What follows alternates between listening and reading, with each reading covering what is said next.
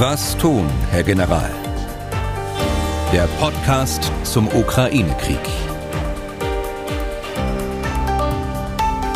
Dazu herzlich willkommen. Ich bin Tim Deisinger, Redakteur und Moderator bei MDR aktuell. In diesem Podcast thematisieren wir die aktuellen Entwicklungen im Ukraine-Krieg, alles was damit zu tun hat, zweimal in der Woche. Wir tun das gemeinsam mit Ex-General Erhard Bühler. Tag, Herr Bühler. Danke, Deisinger. Wir wollen uns heute hauptsächlich mal konzentrieren auf die Beantwortung von Fragen. Die können Sie wie immer loswerden unter ukraine.mdraktuell.de. Übrigens ganz wichtig, at mdraktuell.de, nicht mdr.de, da landet es woanders. Also ich sage es nochmal, ukraine.mdraktuell.de.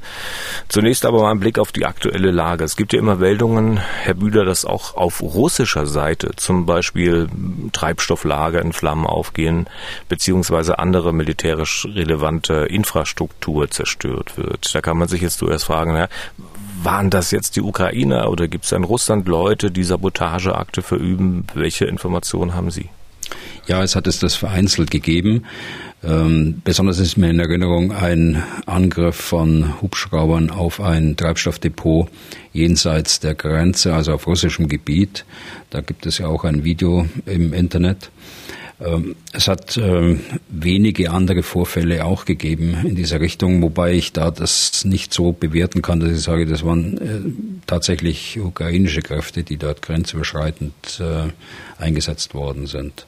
Aber eins kann man sagen, ich meine, die Ukraine ist angegriffen worden und äh, die Ukraine hat auch das Recht dazu, die Versorgung oder die russische Armee von der Versorgung abzuschneiden.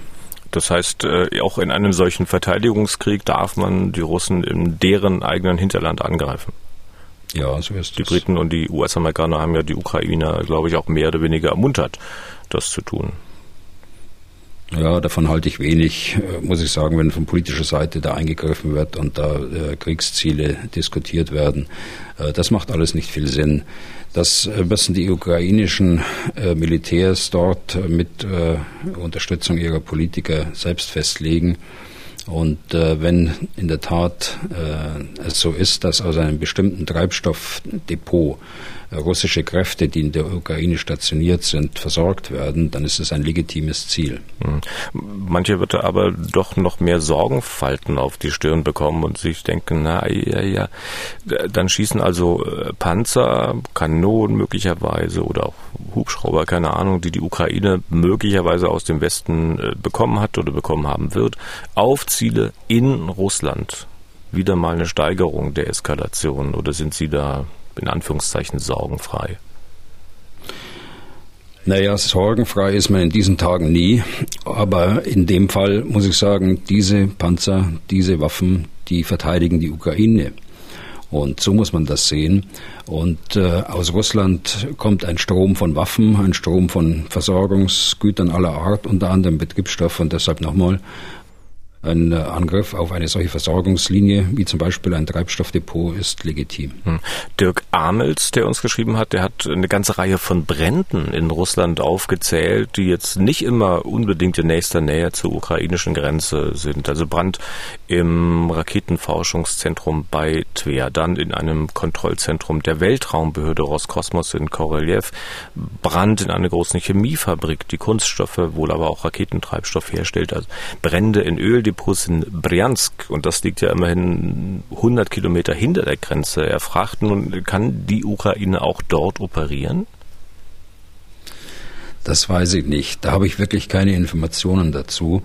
Ähm, ich kann mir es auch nicht vorstellen. Äh, ich kann mir auf der anderen Seite auch nicht vorstellen, dass das alles nur Zufall ist. Äh, es wird einen, einen, einen Grund geben. Aber wie immer auch in diesen Tagen, äh, man wird nicht alles sofort wissen und sofort äh, einschätzen können, sondern wird es später erfahren. Mhm. Also das muss auf die Liste der Dinge, die, äh, die noch geklärt werden müssen. Ja. Okay, kurz noch weiter zu allgemein zur aktuellen Lage. Sehen Sie wesentliche Änderungen im Vergleich zu vorgestern, als wir das letzte Mal gesprochen haben?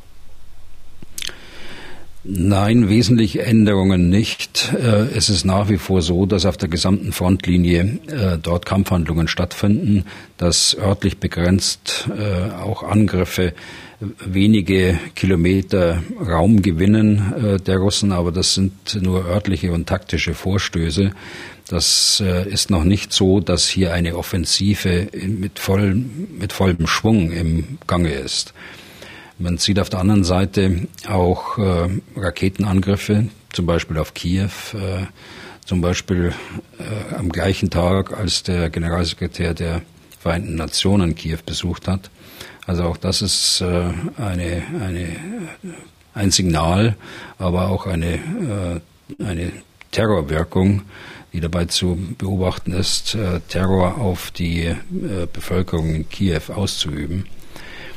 Wir äh, sehen natürlich auch weiterhin äh, Truppenverstärkungen und insbesondere, denke ich, müssen wir immer, und das ja schon seit Tagen, diesen Raum äh, südlich von Isim heißt diese, diese Stadt, äh, und die wiederum liegt im äh, Nordosten der Ukraine.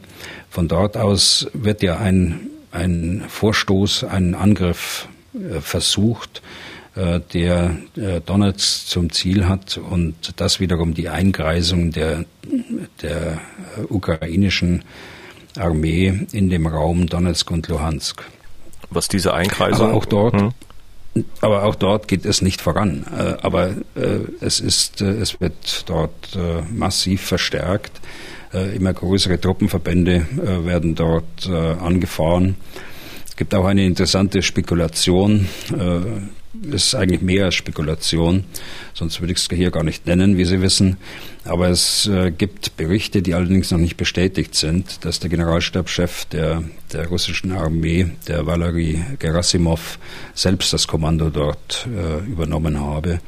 Und in diesem Bereich Isium äh, und äh, sich auch bereits äh, dort in der Ukraine befinde ob, ähm, also es sind schon seriöse Quellen, die das berichten, aber muss abwarten, inwieweit sich das bestätigt. Aber das würde auch die, die herausgehobene äh, Position dieser, dieses Vorstoßes äh, dort erklären. Auf der anderen Seite aber auch die äh, Verzweiflung wahrscheinlich, äh, dass es seit Tagen und äh, äh keinen Erfolg gibt, äh, keinen messbaren Erfolg jedenfalls, aus diesem Vorstoß da von Isium Richtung Donetsk. Hm. Aber wenn der Generalstabschef dort ist und wir haben ja auf der anderen Seite Herrn Dvornikow, den Oberkommandierenden, dann scheint dann doch wieder in der Befehlsstruktur einiges durcheinander zu gehen. Auch das äh, müssen wir auf die Liste packen, Herr Deisinger. Da müssen wir reinschauen die nächsten Tage und Wochen. Das scheint so zu sein, dass äh, es da dort in der, in der Führung äh, dort äh, schon gerieselt, weil sonst kann ich mir so eine äh, Personalrochade nicht vorstellen. Hm. Was die Einkreisung, wollte ich fragen, die Einkesselung äh, ukrainischer Soldaten betrifft, die war ja in den letzten Tagen und Wochen auch immer wieder Thema hier im Podcast. Von wie vielen Soldaten reden wir da eigentlich? Das kann ich Ihnen nicht sagen. Das weiß ich nicht. Äh, da habe ich kein, kein klares Lagebild. Äh, wie viele Soldaten tatsächlich dort in diesem Raum, ein, wenn er insgesamt genommen würde, äh, äh, eingeschlossen würden. Allerdings ähm, muss man sagen, dass das schon eine, ähm, eine, eine gefährliche Situation für die Ukraine wäre. Und ich gehe davon aus, dass die ukrainische Armee so geschickt, wie sie sich bisher verhalten hat, äh, auch da Vorkehrungen getroffen hat. Und äh, wenn sie denn dann die Stellungen nicht halten kann, dass sie dann auch rechtzeitig versucht auszuweichen und diesem Kessel zu entringen. Hm. Das wollte ich nachfragen. Thomas Wildenhof, ein Hörer, ähm, der wenn ich es recht sehe, auch gedient hat. OGDR heißt wahrscheinlich Obergefreiter der Reserve, äh, nehme genau. ich, nehm ich mal stark an. Und ähm, der hat uns heute Morgen eine Mail äh, geschickt. Sehr geehrter Herr Bühler, würde es aus Sicht der ukrainischen Streitkräfte taktisch Sinn machen, diese Einkesselung durch die russischen Streitkräfte in Donbass auch durch einen taktischen Rückzug, also Frontbegradigung, Neuformierung äh, zu verhindern? Offenbar sehen Sie das ähnlich? Ja, das sehe ich genauso. Also äh, solche Eventualfallplanungen sind üblich und die werden sicher auch in der Ukraine angestellt. Ob sie äh, erforderlich sind, äh, das weiß man nicht, aber man stellt immer wieder ähm, die, oder man betrachtet das Lagebild insgesamt und äh, stellt sich auf alternative Pläne ein und auf alternativ notwendige Operationen. Und so wird es in diesem Fall auch sein. Hm. Kurz noch eine Frage zu einer Meldung auch von dieser Woche, und zwar, dass die Ukraine mittlerweile über mehr Panzer verfügen würde als die russische Armee. Ist das so? Und wenn ja, was bedeutet das für den Krieg? Also das kann ich nicht bestätigen. Die, die Zahlen, die ich im Kopf habe, die sind Gesamtzahlen allerdings vor dem Krieg. Das liegt so bei über 12.000 Kampfpanzern in Russland und äh, in der Ukraine sind es etwa 2.500 äh, gewesen. Entscheidend ist aber das, was äh, in der Ukraine tatsächlich eingesetzt ist von den Russen. Und äh, auch da würde ich würde ich vorsichtig sein mit, mit solchen Einschätzungen. Bestätigen kann man schon, dass, sehr viele dass es sehr viele Verluste gibt und dass es auch Panzer gibt, die äh, von der ukrainischen Armee äh, in funktionsfähigen Zustand äh, ja, von den, äh, in ihre Hände gefallen sind. Also die sie sozusagen und, erbeutet haben die sie, die sie erbeutet haben, ja. ja. genau, das Wort fehlte mir ja. gerade, das stimmt. Da gab's ja, gibt's auch Bilder, die man sehen kann, das wollte ich eigentlich erst später noch fragen, aber ich ziehe es mal vor, ähm, diese Panzer, die da ähm, zerstört worden sind, die russischen Panzer, da sieht man ja oftmals, äh, dass bei wenigen nicht der ganze Turm abgesprengt ist, zumindest sah das so aus. Wissen Sie, was mit denen da passiert ist? Ja, die äh, russischen Panzer haben traditionell eine, eine automatische Ladeeinrichtung und die ist unter dem Turm äh, angebracht, also in der Fahrzeugwanne, aber unter dem Turm liegt die. Das heißt, dort liegt die Munition. Ähm, und äh, wenn diese Munition in äh, Brand gerät und explodiert, wenn der Panzer beschossen wird, dann gibt es natürlich eine enorme Explosionswirkung, die dann nach oben, äh, nach oben wirkt und äh, den den Turm regelrecht in die Luft fliegen lässt. Das ist bei NATO-Panzern anders? Ja, das ist anders. Äh, wir haben ein, ein anderes Konzept. Äh, wir machen das mit einem Ladeschützen. Da ist ein Mensch äh, dort drin, deshalb ist der Panzer auch etwas höher als, als die russischen Modelle. Und es sind Vorkehrungen getroffen, dass die Munition eben nicht so schnell äh, explodieren kann. Auf technische Einzelheiten will ich da gar nicht eingehen, aber es, es gibt da Vorkehrungen. Natürlich kann es auch passieren, aber es ist passiert nicht, äh, dass der gesamte äh, Turm, äh, so wie, wie äh, bei diesen Panzern davonfliegt, weil die Munition nicht so gelagert ist, dass diese Druckwirkung so auf die, auf die Unterseite des Turmes wirken kann, dass er nach oben wegfliegt. Hm. Wenn die Ukrainer jetzt auch noch mehr TN-72 nachgeliefert bekommen, muss man aber natürlich auch sagen, dass die dann offenbar auch das gleiche Problem wie die Russen haben. Haben sie ja ohnehin, weil sie wahrscheinlich ohnehin auch schon T-72 haben. Genau. Genau, die haben das gleiche Problem. Okay. Die haben den gleichen Panzer und die gleiche Konstruktion, hat die gleiche Konstruktion. Das ist also nicht keine Besonderheit bei den Russen, das ist bei den Ukrainern genauso. Ja. Dann kommen wir mal zu weiteren Hörerfragen und hier gleich nochmal zu einer von Dirk Amels, der stellt einfach mal zahlenmäßig ukrainische und russische Armee gegenüber und schreibt, dass es ja wohl in der Ukraine derzeit wohl eins zu eins ungefähr stehen soll, was die Zahl der Soldaten betrifft. Und weiter meint er, dass man doch als Angreifer immer eine Überlegenheit von drei zu eins brauchen würde. Folgende Frage ergibt sich für ihn. Wieso greifen die Russen dann an.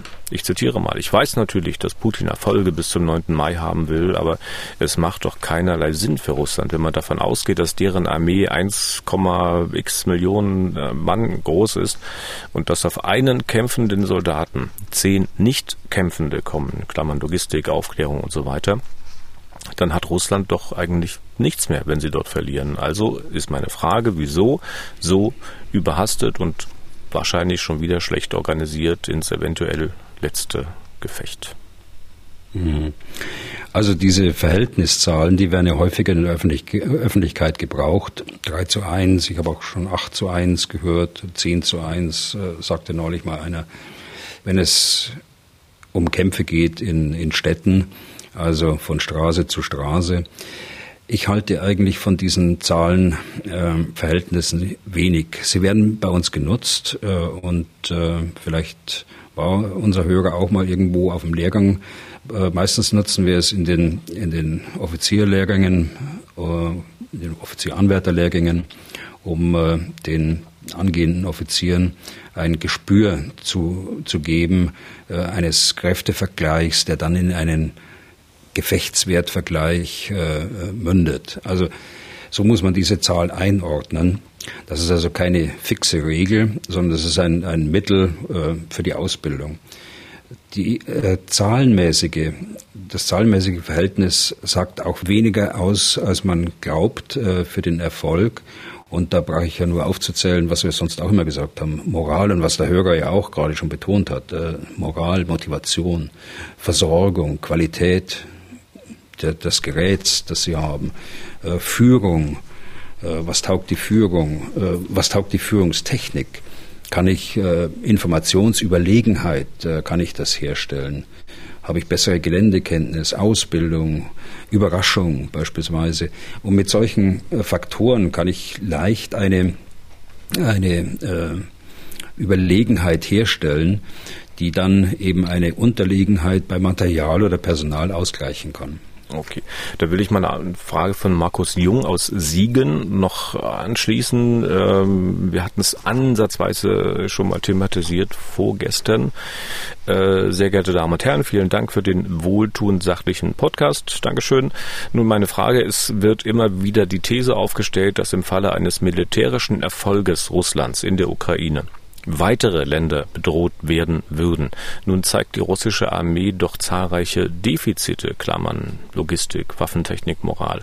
Wie kann von solch einer schwachen Truppe eine ernsthafte militärische Gefahr für die mit hochmodernen Waffen ausgerüstete NATO ausgehen? Oder besitzt Russland noch Verbände mit deutlich höherer Kampfkraft, die bisher noch nicht eingesetzt wurden? Vielen Dank und freundliche Grüße.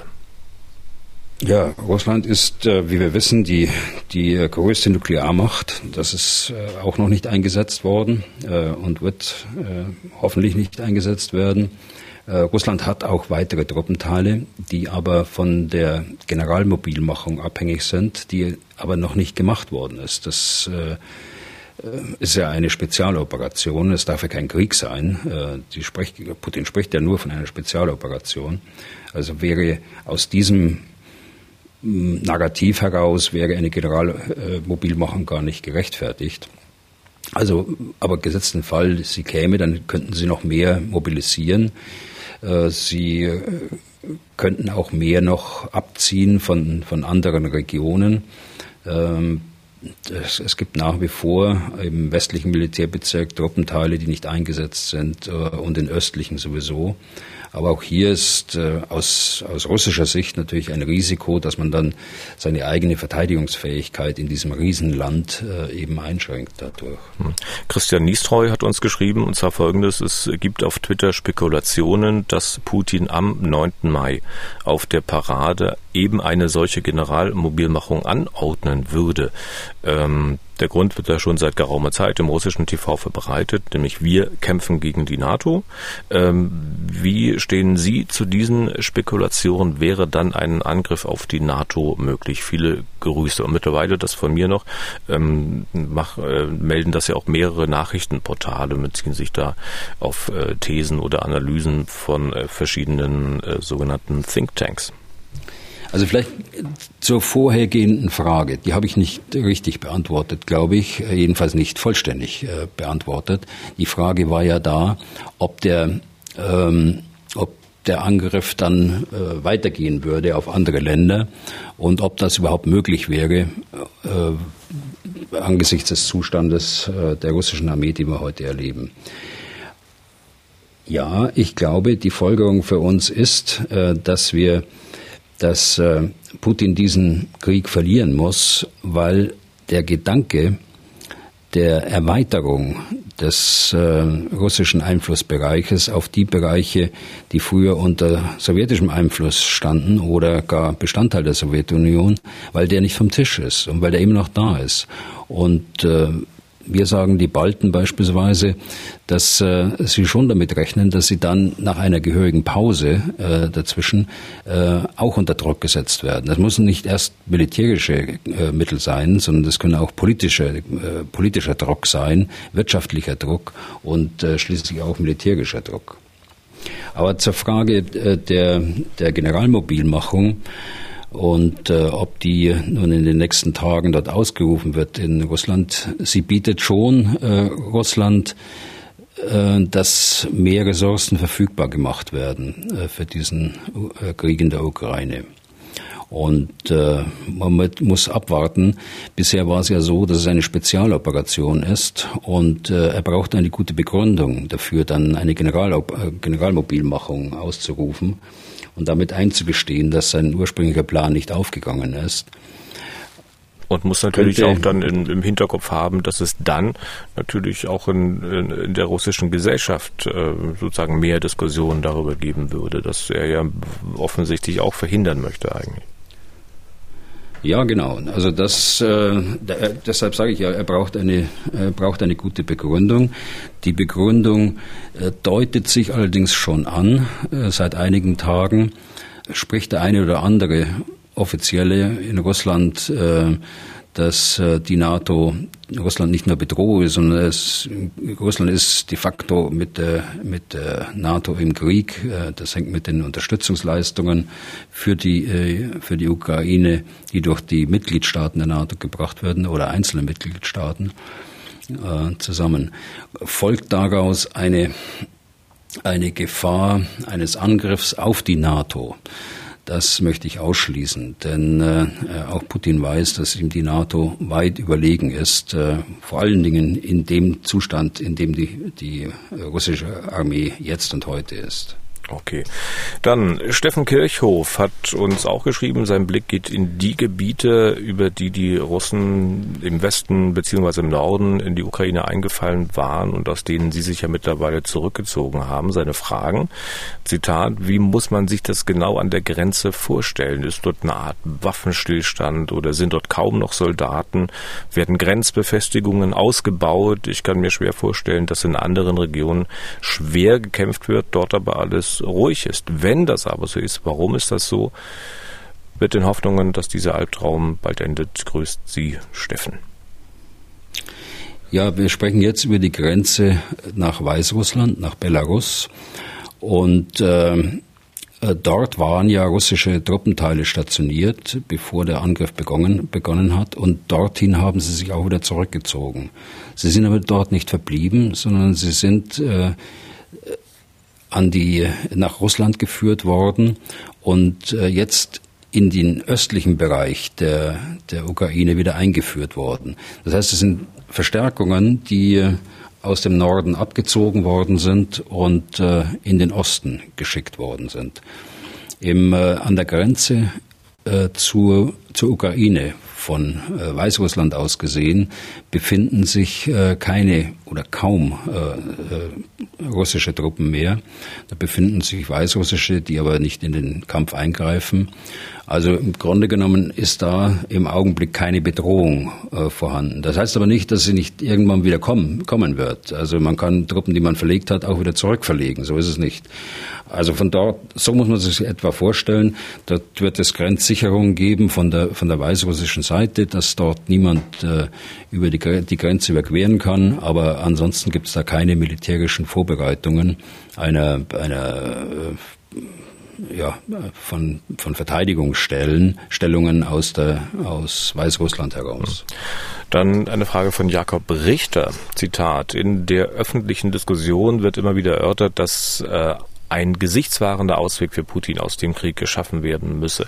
Teilen Sie meine Auffassung, dass es der westlichen Staatengemeinschaft hingegen in erster Linie darauf ankommen sollte, die Ukraine bei einem akzeptablen Weg zum Frieden zu unterstützen? Zugespitzt formuliert, ob ein Frieden für Putin gesichtswahrend ist, kann der Ukraine und in Anführungszeichen uns doch egal sein, solange der Friedensschluss für die Ukraine akzeptabel ist. Also dem, dem letzten äh, würde ich mich anschließen. Der, der Friedensschluss muss oder der Waffenstillstand, fangen wir erstmal damit an, der muss für die Ukraine akzeptabel sein. Und äh, das steht uns auch nicht zu, dass wir da Ratschläge erteilen, jedenfalls nicht öffentlich. Äh, das ist äh, Sache der Ukraine. Es muss akzeptabel sein. Sie haben ja Vorschläge auf den Tisch gelegt, die wir auch hier schon diskutiert haben.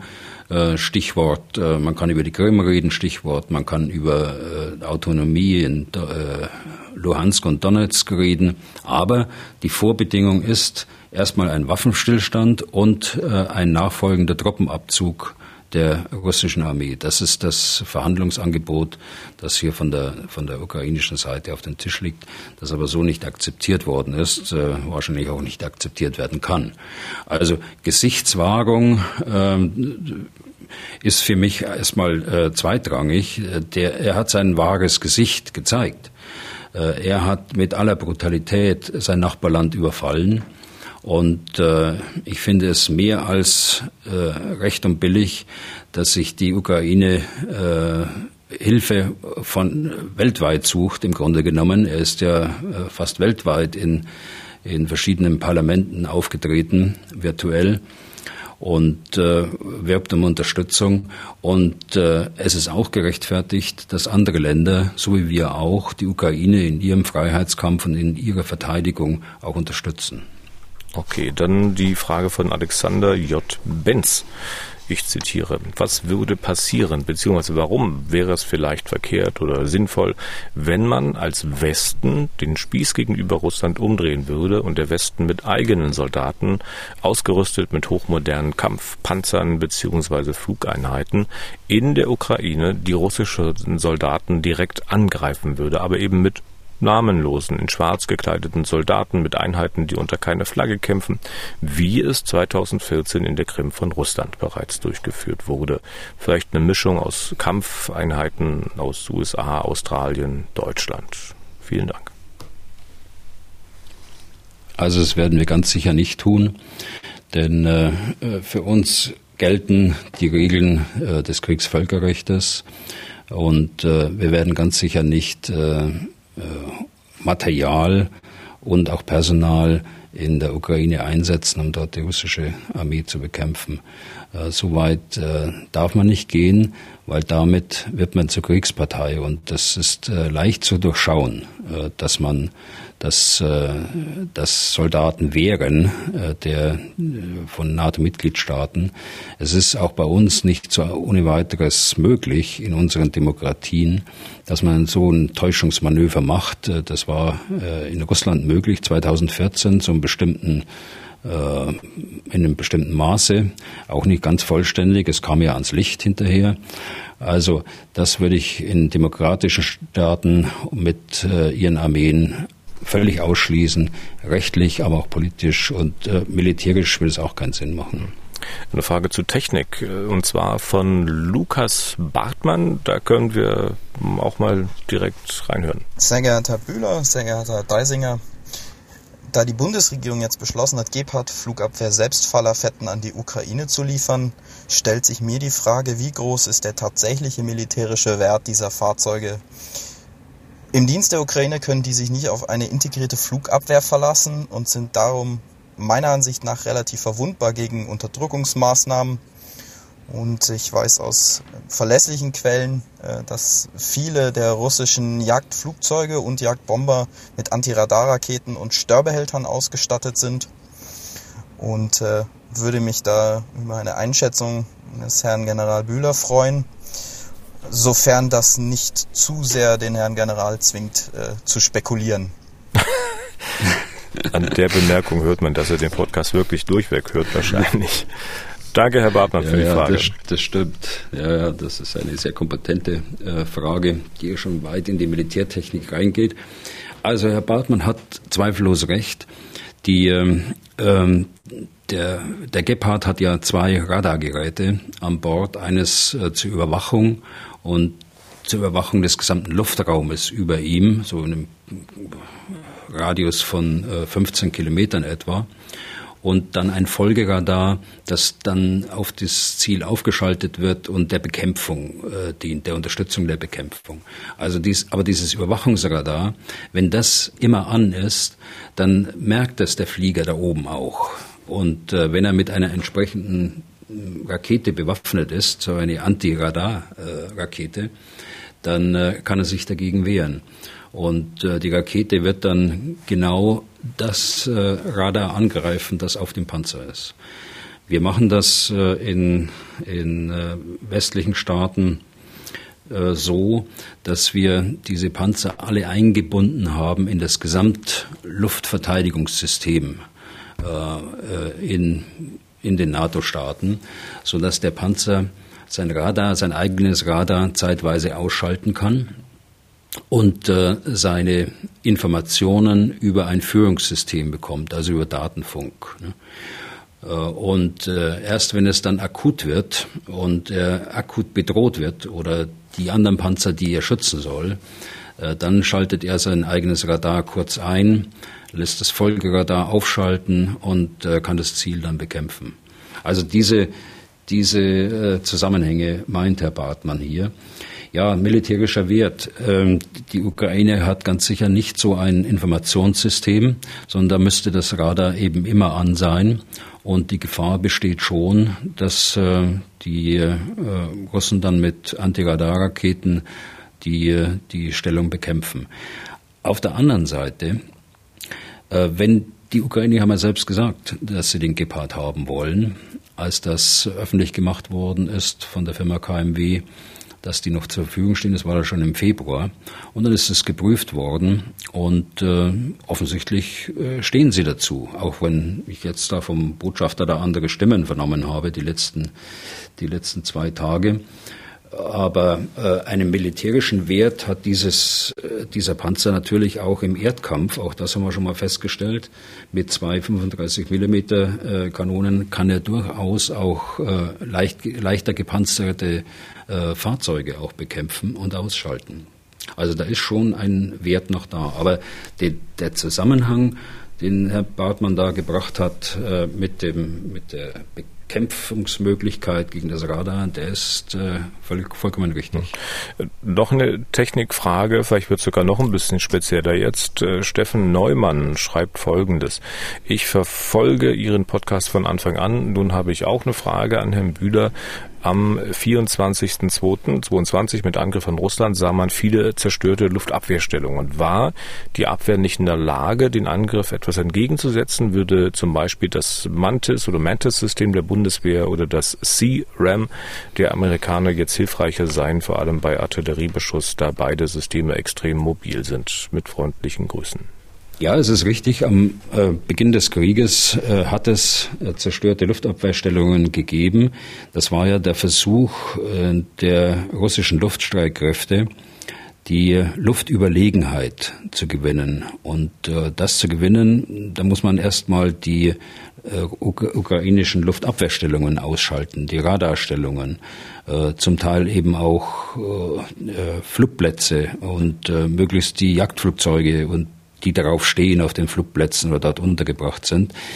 Dieser Erfolg äh, war in den ersten Tagen sichtbar, ist aber zunehmend, ähm, das haben wir auch gesehen, über die, über die Gesamtlänge des, äh, des Krieges bisher in Frage gestellt. Also ob tatsächlich äh, die, die russische, russischen Luftstreitkräfte eine Luftüberlegenheit so haben, dass sie äh, überhaupt keine Bedrohung mehr haben. So ist es nicht. Dazu haben die vielen Fliegerfäuste, äh, also Luftabwehrraketen, beigetragen, die äh, dort geliefert worden sind aus dem, aus dem Westen. Jetzt ist die Frage, was kann man noch mehr tun, um äh, die Luftbedrohung auszuschalten? Und äh, unser Hörer spricht an ein System Mantis, das ist in der Bundeswehr äh, vorhanden. Das ist im Grunde genommen ein stationärer, ein stationärer Gepard, will ich mal sagen. Es ist eine Zwillingskanone, auch 35 Millimeter, äh, die das System ist entwickelt worden nach der Bedrohung in Afghanistan. Es sind in Afghanistan so äh, kleinere Raketen abgefeuert worden auf die Feldlager oder auch mal Mörsergranaten äh, abgefeuert worden. Und deshalb haben wir uns entschlossen, das war im Jahr 2007, meine ich, als das losging mit dieser Raketenbedrohung, die, äh, dieses System entwickeln zu lassen. Es äh, ist auch sehr erfolgreich, aber es kann eben nur stationär ein, ein Feldlager schützen. Aber das war's dann. Oh, die, das andere äh, Kürzel, äh, das er erwähnt hat, ist äh, CRAM. Jetzt muss ich überlegen, das C, C steht für Counter und dann RAM heißt äh, Raketen, Artillerie und Mörser. Das Ganze auf Englisch. Äh, also C-RAM wirkt gegen Raketen, gegen Artillerie und Mörser. Das ist ein sehr ähm, äh, zukunftsträchtiges äh, äh, System, ich will es mal so ausdrücken, die, äh, die Vernachlässigung der eigenen äh, Luftabwehr hier in Deutschland hatten wir hier schon mal zum Thema gemacht und den schweren Fehler, sie aufzugeben. Aber wir müssen uns in den nächsten Jahren äh, wieder mit dieser Flugabwehr befassen und da wird mit Sicherheit auch dieses System eine Rolle spielen. So, für die Ukraine äh, kann das auch äh, wichtig sein, vor allen Dingen, weil die können auch äh, mobil eingesetzt werden. Äh, nicht aber im Gegensatz zu unserem Mantis-System. Die können mobil eingesetzt werden. Aber man darf sich da auch keinen hundertprozentigen äh, Schutz erwarten, vor allen Dingen nicht gegen massives Artilleriefeuer und massive äh, Mörserbedrohung. Okay, aber gegen Raketen, gegen einzelne Raketen allemal und auch gegen vereinzeltes Artillerie- und Mörserfeuer auch.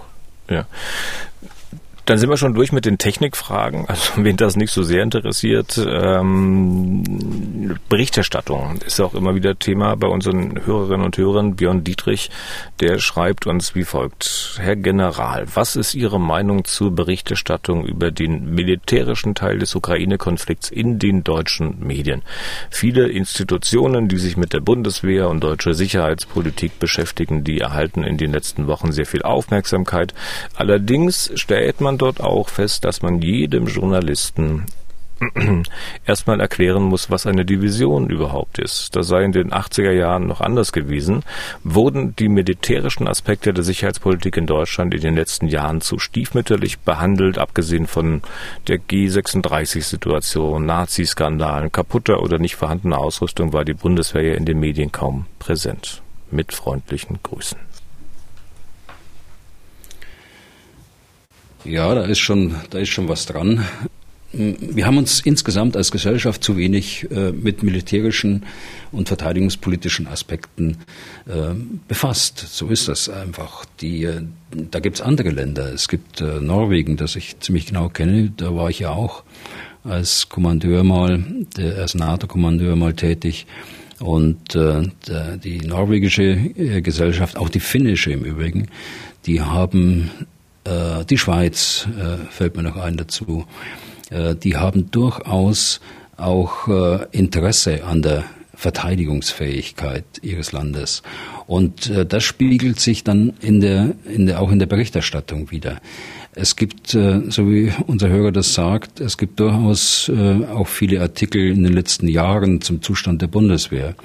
Es gibt äh, in den großen überregionalen äh, Zeitungen äh, immer wieder auch kritische Artikel über den Zustand der Bundeswehr. Aber es ist schon so, dass Soldaten eine eigene militärische Sprache sprechen und dass die manchmal nicht verstanden wird und das, was äh, unser Hörer da äh, sagt, was ist eine Division beispielsweise, das kann man nicht voraussetzen, dass das äh, jeder weiß, dass jeder weiß, dass das äh, ein großer Truppenkörper ist mit 10.000 bis 20.000 äh, Soldaten. Ob man das ändern kann, äh, tja, es ändert sich im Augenblick äh, auf, aufgrund der Lage. Es werden viele fundierte Beiträge äh, gesendet in den Medien äh, gerade in den öffentlich-rechtlichen Medien, die ich so verfolge. Äh, Im Internet ist es schwieriger, sich zurechtzufinden. Äh, es gibt im Internet einige sehr gute Seiten, die man die man vertrauen kann. Es gibt aber auch andere Berichterstattungen im Internet, da sehen Sie schon an den Fakten, dass sie so schlecht recherchiert sind oder dass die Fakten so zusammengebogen sind, dass eine gewisse Meinung dann rüberkommen kann. Damit haben Sie schon fast die nächste Frage beantwortet, nämlich die von Florian Zwalen aus Bern in der Schweiz. Der hat uns auch eine längere Mail geschrieben. Ich will sie aber trotzdem mal ansatzweise vorlesen. Äh, Zitat. Seit Beginn höre ich Ihren Podcast mit großem Interesse. Die Geschehnisse in der Ukraine besorgen und belasten auch mich in meiner Klasse. Ich unterrichte in einer Sekundarschule in Bern in der Schweiz. Sitzt seit ein paar Wochen ein Junge aus Kiew. Gespräche mit ihm machen umso deutlicher, wie Syrien surreal nah dieser Konflikt ist.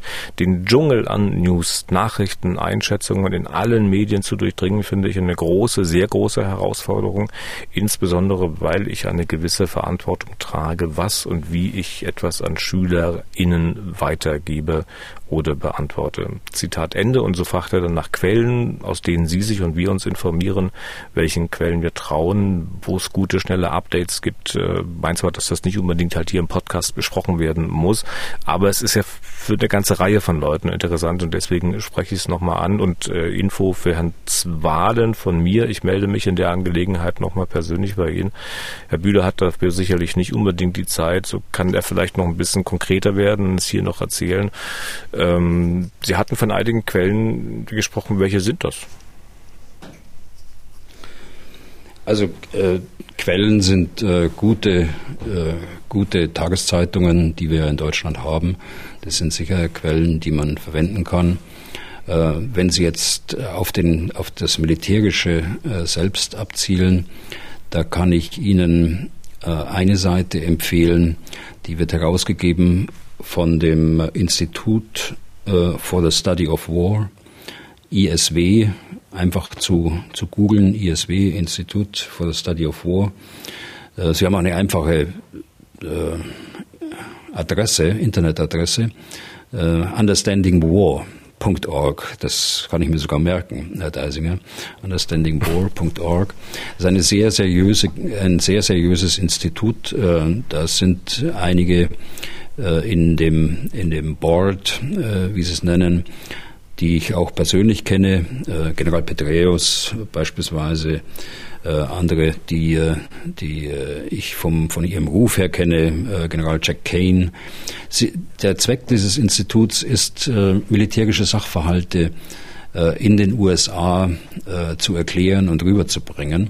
Und speziell auch Konflikte und sie haben sich von Anfang an hier engagiert und äh, schreiben das täglich fort, ein tägliches äh, Lage-Update die über den über den Krieg, das sich aber nicht in Einzelheiten verzettelt, sondern äh, einen äh, großen operativen äh, Lageüberblick gibt.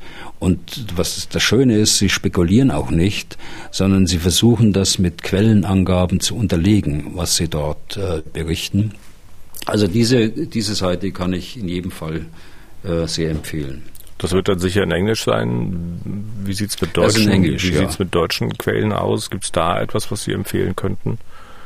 Im deutschsprachigen Raum äh, kenne ich äh, keine, die, die hier vergleichbar wäre. Es gibt äh, einen interessanten Blog, aber für die, für die äh, Soldaten, die das hören, Soldatinnen ist das alles bekannt. Es gibt von dem Journalisten Thomas Wiegold einen äh, sehr, mh, mm, eine sehr positive Internetseite äh, in diesem Zusammenhang. Die heißt äh, auch, das ist auch ein leicht verständlicher Name, äh, augengeradeaus.de.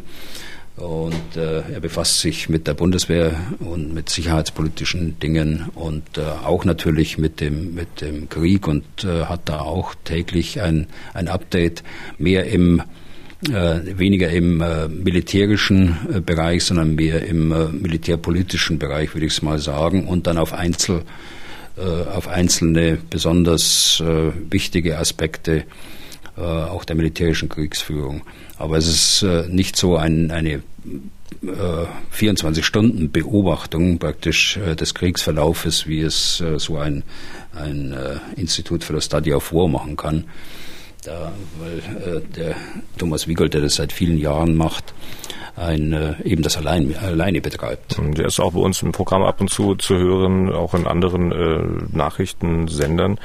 Äh, wie ist das? Sie sind ja eigentlich pensionierter äh, General, also im Ruhestand, trotzdem quasi noch als Lehroffizier aktiv, treffen da sicherlich noch viele wirklich im Dienst stehende Soldaten. Äh, runden die sozusagen auch das Bild mit ab, das sie sich machen, wenn sie sich ja, mit denen das, unterhalten? Das stimmt, äh, natürlich. Also ich bin jetzt äh, an der Führungsakademie der Bundeswehr heute noch und äh, das endet jetzt erstmal und wird im Juni fortgesetzt. Nächste Woche bin ich an der äh, Militärakademie in, in Warschau äh, für drei Wochen. Da mache ich eine Übung mit den baltischen Staaten und, äh, und mit Polen. Und da hat man interessante Gesprächspartner natürlich. Beispielsweise in den baltischen Staaten, da gibt es ja durchaus auch noch äh, den einen oder anderen Aktiven, der in der sowjetischen Armee gedient hat. Und das haben Sie am Mittwoch erzählt, äh, dass Sie da beim den Generäle getroffen haben, die ihre Offizierslaufbahn da mal in der Sowjetarmee, glaube ich, begonnen hatten. Und Exakt. dass Sie ganz beeindruckt waren von dem, was die erzählt haben. Ich hatte nicht nachgefragt, was hat Sie denn so beeindruckt? Also was die so erzählen? Ja, das war ein, das war ein pensionierter General, der war Generalstabschef äh, Litauens, mit dem ich am Montag da gesprochen habe darüber. Und ähm, er hat seine, seine Ausbildung in, in Moskau gemacht als Offizier. Er war mit der russischen Armee, äh, mit der sowjetischen Armee, muss ich sagen, äh, eingesetzt in Afghanistan, im Afghanistan-Krieg äh, der Sowjetunion und äh, kennt die sowjetische Armee äh, aus eigenem Erleben. Und äh, er sagt mir, äh, vieles, er hat mir vieles erzählt über Moral, äh, über, über Zusammenhalt oder Nicht-Zusammenhalt, äh, wie werden äh, Soldaten dort behandelt, wie behandeln sie sich selbst untereinander, der hatten wir auch schon mal hier besprochen, der Ältere gegen den Jüngeren und so weiter. Also so, so Moral, Führungsaspekte, aber auch dann Aspekte der, der Kriegführung, dass man äh, äh, rücksichtslos, äh, schon von der Planung her, rücksichtslos vorgeht, was, was wir uns manchmal gar nicht vorstellen können äh, hier im Westen. Aber das erfährt man dort äh, von Zeitzeugen eben. Muss man auch, also hier dem Mann, den kenne ich ja auch schon längere Zeit, da vertraue ich gut. Bei Zeitzeugen muss man natürlich auch mal aufpassen, dass man ähm, sich die richtigen Zeitzeugen dann aus, äh, auch aussucht. Aber in den Fällen, äh, die ich jetzt gerade da zitiert habe, mhm. ist das schon der Fall gewesen. Und das ist ein, eine wichtige Quelle auch, die einem einen Eindruck geben kann. In der Ukraine oder in Russland kennen Sie jetzt keinen General, den Sie vielleicht schnell mal ansimsen könnten? Ja, in der Ukraine, in der Ukraine schon, aber das äh, würde ich jetzt nicht tun. Ja, in der in, in Russland, äh, da habe ich jetzt keinen Kontakt äh, natürlich äh, zu ihm mehr. Ich äh, war ja äh, in, in Amerika in der Generalstabsausbildung 1992 und äh, 93. Ja, und zu meiner Überraschung war da auch ein russischer Offizier dort. Das war eben die Zeiten, da sind äh, die Russen Partner gewesen.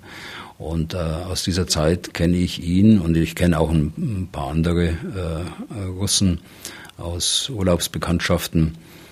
Aber da habe ich im Moment keinen Kontakt, weil die üblichen äh, Kontaktquellen äh, wie WhatsApp äh, und dergleichen eben nicht mehr funktionieren. Hm. Okay, ich will noch eine Hörerfrage ans Ende stellen. Genauer gesagt die Frage einer Hörerin. Rachel Hirt heißt sie und die Frage lese ich jetzt auch mal vollständig vor.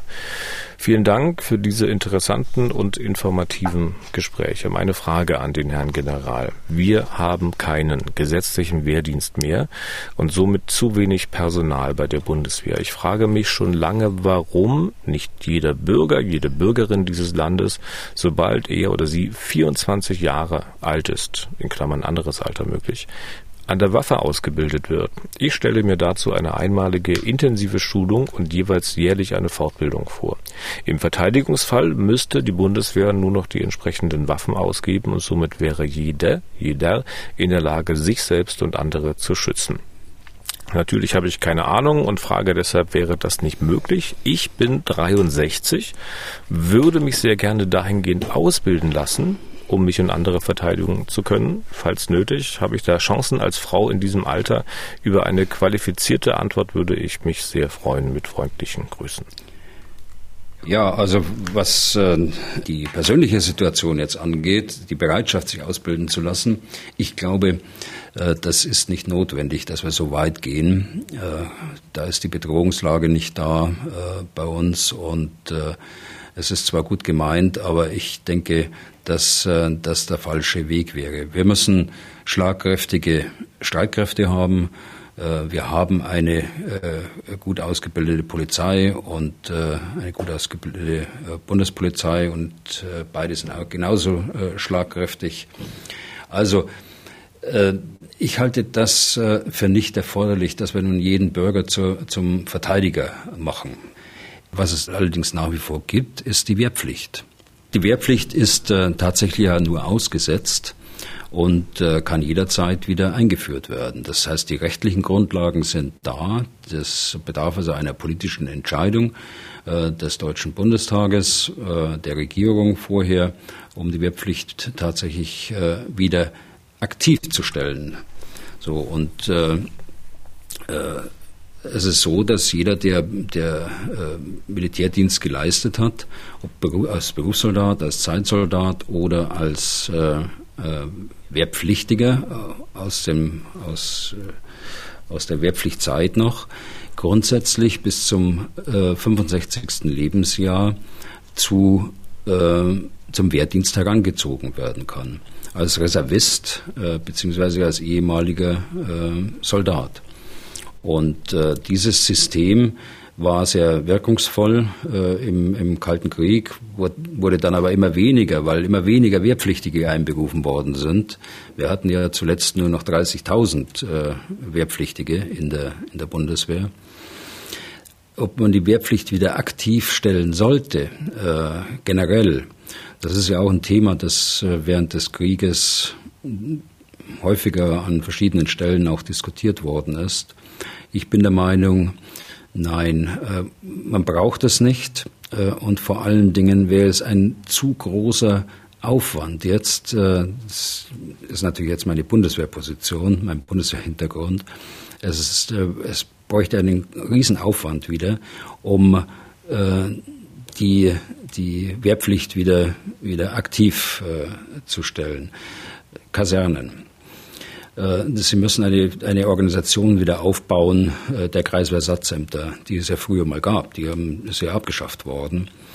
Äh, Sie müssen aktives Personal nehmen zur Ausbildung der, der Wehrpflicht, Wehrpflichtigen. Und vor allen Dingen, Sie müssen sich auch um Wehrgerechtigkeit kümmern. Das heißt, Wehrgerechtigkeit, wenn wir heute über einen Jahrgang von, von jungen Menschen sprechen, dann sprechen wir von 700.000 pro Jahr.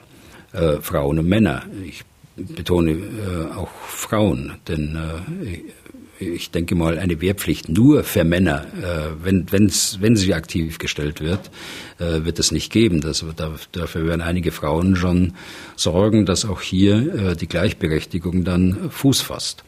Also hier gibt es viele ähm, Dinge, die aus wirklich praktischen Gründen auch dagegen sprechen, dass man sie jetzt wieder äh, äh, aufleben lässt. Man hat sie zu schnell, zu unüberlegt, zu hastig, ohne große Diskussion einfach abge abgeschafft, in, in Anführungsstrichen, also ausgesetzt. Und äh, jetzt das wieder einzuführen, ist ein Riesenaufwand, der durch die Bedrohung nicht gerechtfertigt ist. Wenn man das knüpft an ein soziales Ja, dann würde es anders aussehen, weil dann könnte man ja auch äh, die, den, den militärischen Anteil so begrenzen, aus einem Jahrgang, dass es noch Sinn macht, ihn aufzunehmen. Das ist was anderes. Äh, da äh, kann man durchaus drüber nachdenken und das passiert ja auch. Okay, dann sind wir damit durch für heute. Wenn Sie Fragen, Hinweise, Kritik, Lob loswerden wollen, dann tun Sie das unter ukraine.mdraktuell.de. Was tun der General gibt es auf mdr.de, in der ARD Audiothek, bei Spotify, Apple und überall da, wo es sonst noch Podcasts gibt. Nächste Ausgabe dann in der nächsten Woche. Übrigens auch wieder erst am Mittwoch. Zumindest ist es heute so geplant. Herr Bühler, vielen Dank für heute und bis dahin. Ja, bitteschön, Herr Deisinger. Was tun, Herr General? Der Podcast zum Ukraine-Krieg.